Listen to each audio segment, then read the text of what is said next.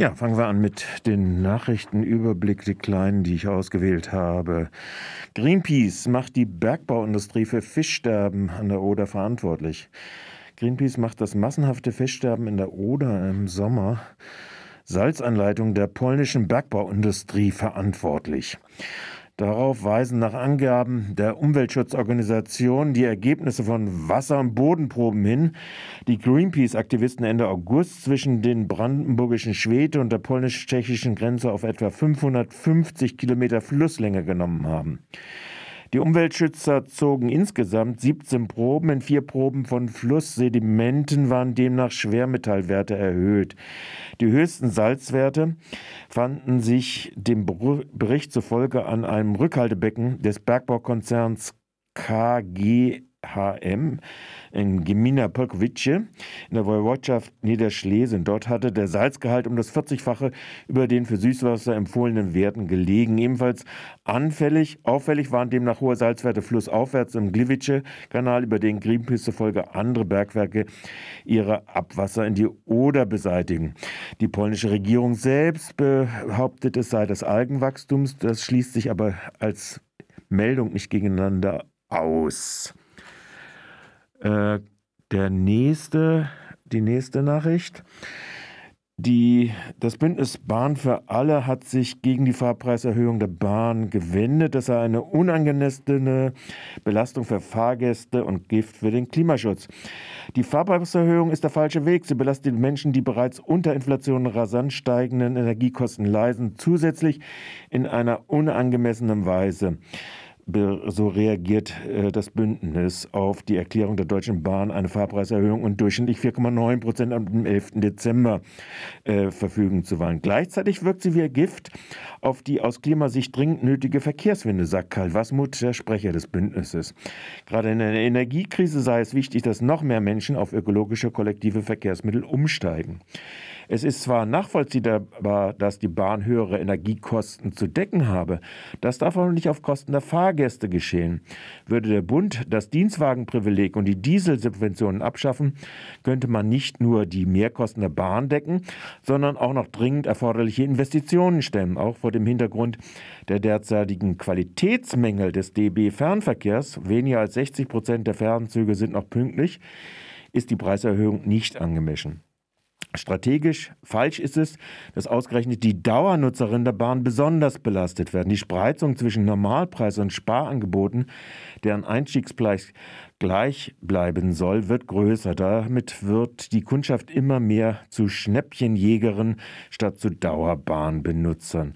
Auch die saftige Verteuerung der Bahncards, ein Plus von fast 5 Prozent, die eigentlich Dauerkundinnen binden sollen, trifft vor allem die Vielfahrerinnen, zumal schon die Partnerin Bahncard in diesem Jahr abgeschafft wurde. Unter dem 9-Euro-Ticket Sommermärchen sind all die Preiserhöhungen im Fernverkehr ernüchternd im Hinblick auf die Verkehrswende.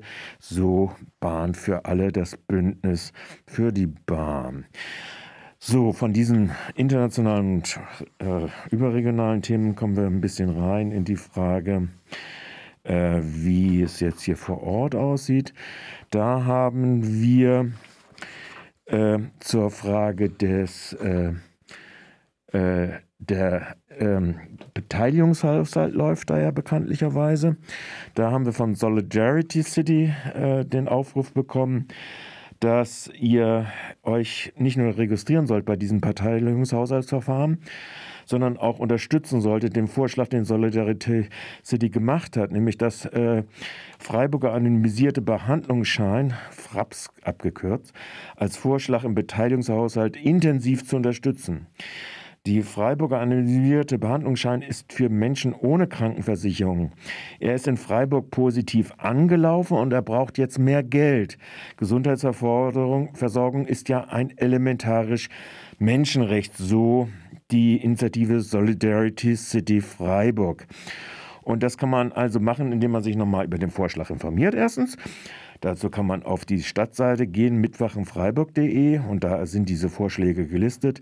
Dann kann man sich registrieren und wenn man nicht schon den letzten Beteiligungshaushalt mitgemacht hat.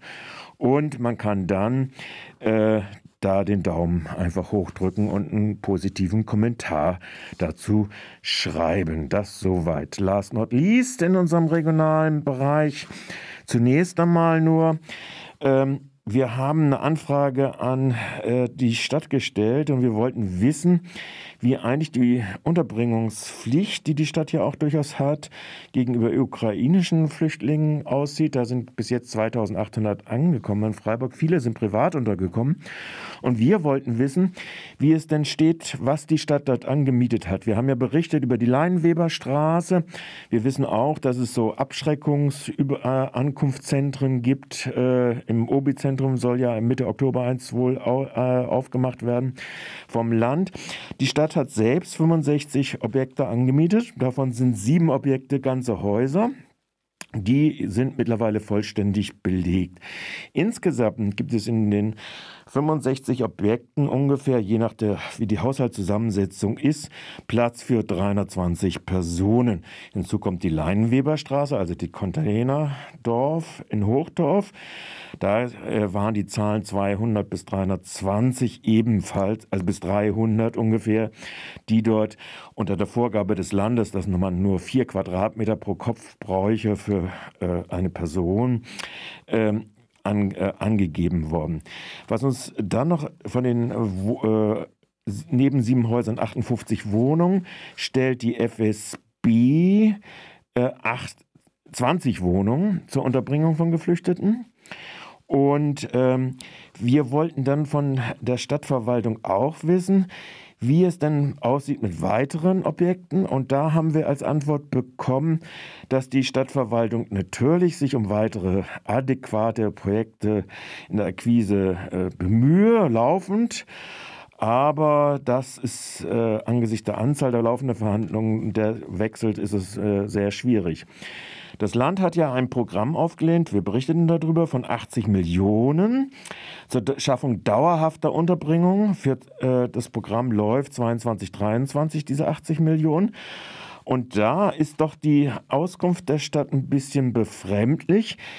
Das Land hat als Bedingung gestellt, dass die Unterbringungen auf zehn Jahre angelegt sind. Und wenn sie dann nicht mehr für Flüchtlinge gebraucht werden, zum Beispiel auch für andere soziale Bedürfnisse, angewandt werden können. Da hatte die Stadt ja ein relativ gutes Programm aufgelegt mit den Holzbauweisen.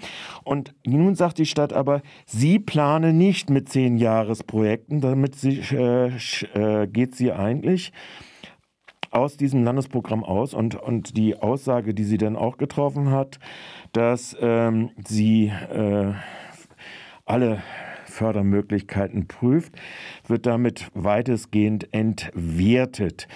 Also, auch die Hausbautenstandard solle nochmal geprüft werden, aber im Moment sieht es nach dem nun wirklich nicht aus. So, das war der kleine Nachrichtenüberblick.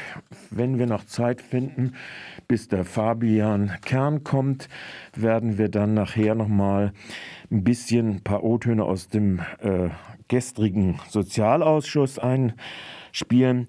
Da geht es das, was ich davon ausgesucht habe, von dieser knapp dreistündigen Sitzung, da geht es um St. Gabriel, wo ja auch eine Flüchtlingsunterkunft ist, wo es auch Anschlussunterbringung geben soll und wo ein Aufnahmezentrum in dem Sinne äh, stattfindet.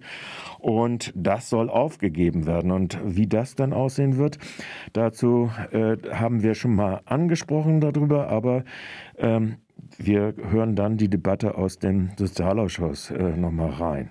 So, soweit erstmal dieses. Meine Damen und Herren,